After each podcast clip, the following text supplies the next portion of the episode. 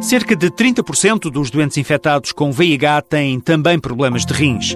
Entre os médicos, o termo usado é a comorbilidade renal, designação que Carmela Pinero, assistente hospitalar de infecciologia no Hospital de São João no Porto, nos explica já a seguir. São as outras doenças que vão aparecendo neste contexto.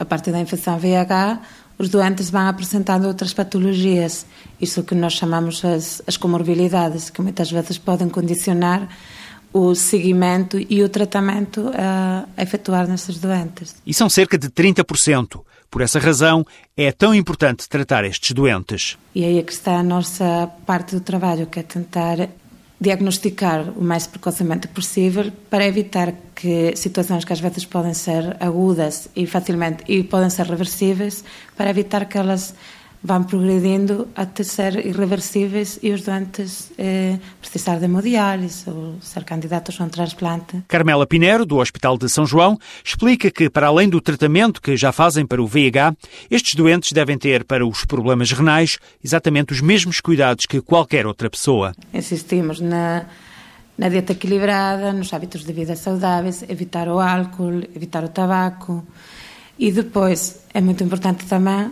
não faltar às consultas, é fazer as análises e tomar a medicação como indicado. É? Para evitar também toxicidades dos, dos medicamentos. A prevenção continua a falhar. É uma convicção desta médica que se justifica com os novos casos que continuam a chegar aos hospitais.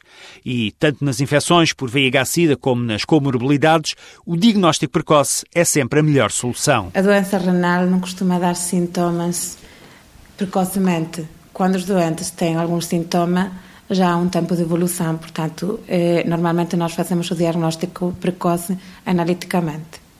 Por isso que é muito importante os doentes fazer as análises, vir às consultas para poder eh, actuar o mais precocemente possível. Se teve um comportamento de risco, faça o teste VIH-Sida. É gratuito, sigiloso e pode salvar-lhe a vida.